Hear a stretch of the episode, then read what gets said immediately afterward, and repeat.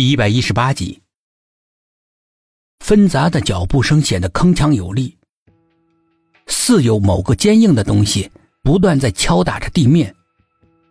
这绝对不是高跟鞋敲打地面的声音，因为那些脚步声没有一点活力，不带有一点感情，听不出来高兴，也感觉不出来忧伤，没有惶恐，也没有稳重，有的只是单调，还有机械，像一群被输入了指令的机器人，不停的、固执的重复着同一个动作。这绝对不是人走路发出来的声音。那么他们现在看到的那些人影又是怎么回事？难道是僵尸？可电视里面的僵尸不都是一跳一跳的吗？脚步声应该是整齐划一的，不可能这么杂乱无章的。可那些人影究竟是什么？越想他们越觉得恐怖。两个人紧张的屏住了呼吸，推弹上膛。人影越来越近。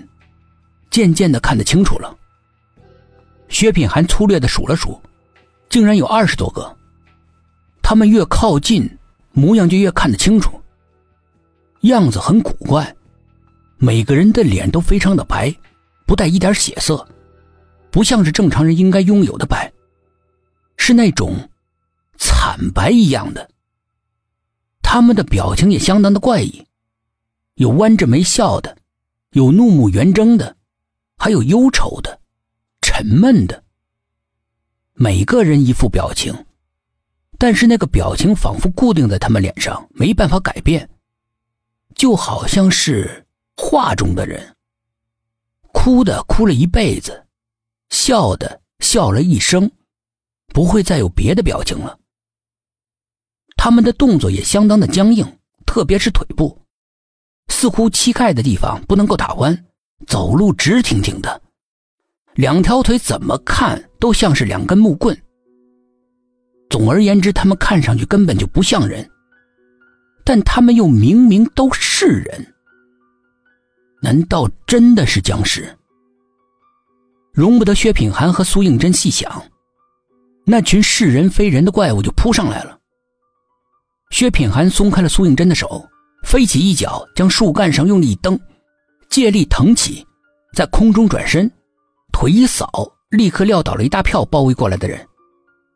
他感觉到他的脚好像是踢在了硬物上，脚尖隐隐的有些痛，心中疑窦丛生。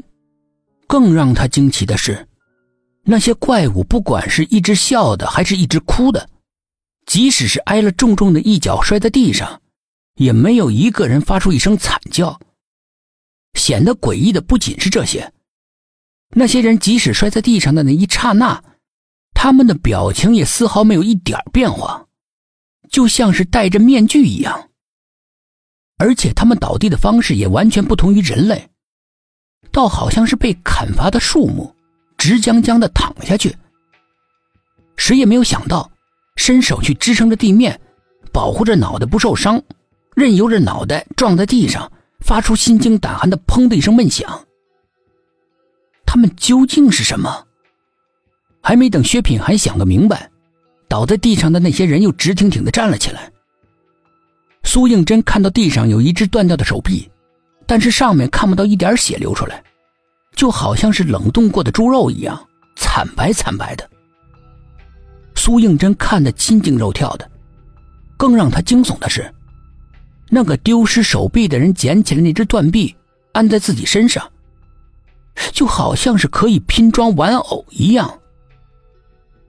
就在苏应真一愣神之际，薛品涵已经和这群类似人，但是又绝对不是人的怪物恶斗了无数个来回。他已经有些喘息了，而那群人像是打不死的小强。可虽然攻击的能力不是很好。但是抗击打能力却是不可思议的强，不管怎么打，似乎对他们都造成不了任何的伤害。即使是有的人连头都被打掉了，也会自己摸索着捡起来安在脖子上，越看越像拼装组合的玩偶。而薛品涵不管踢在他们任何人身上，都像是踢在木头上一样硬邦邦的。如果不是他穿着对脚保护很好的运动鞋，估计这一通打斗下来，脚都要废了。他的心变得越来越焦急，再这样下去，自己的力气有耗尽的那一刻，到时候后果就不堪设想了。